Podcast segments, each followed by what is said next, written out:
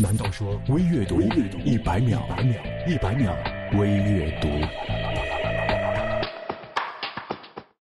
科学家名字之前加个法号，感觉碉堡了。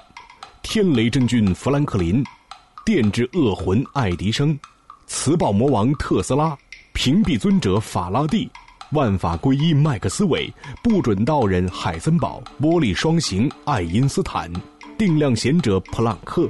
合炼法师费米，数理恶魔拉格朗日，函数尊者欧拉，时空跃迁笛卡尔，原力上人牛顿。佛祖释迦牟尼一天参禅碰到了瓶颈，去森林寻求答案。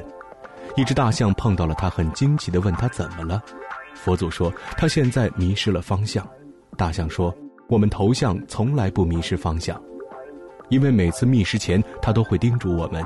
当你迷路的时候，不要乱跑，要站在原地不动，听水流的声音，就能找到家了。佛祖大悟，人生有迷路之时，一定静下心来，找到最初的梦想。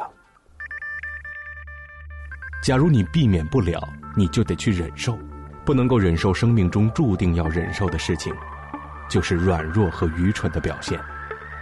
勃朗特，《简爱》。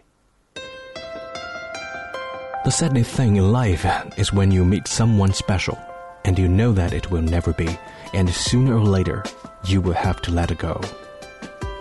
生活中最难过的莫过于当你遇上了一个很特别的人，却明白永远不可能，或迟或早，你都不得不放弃。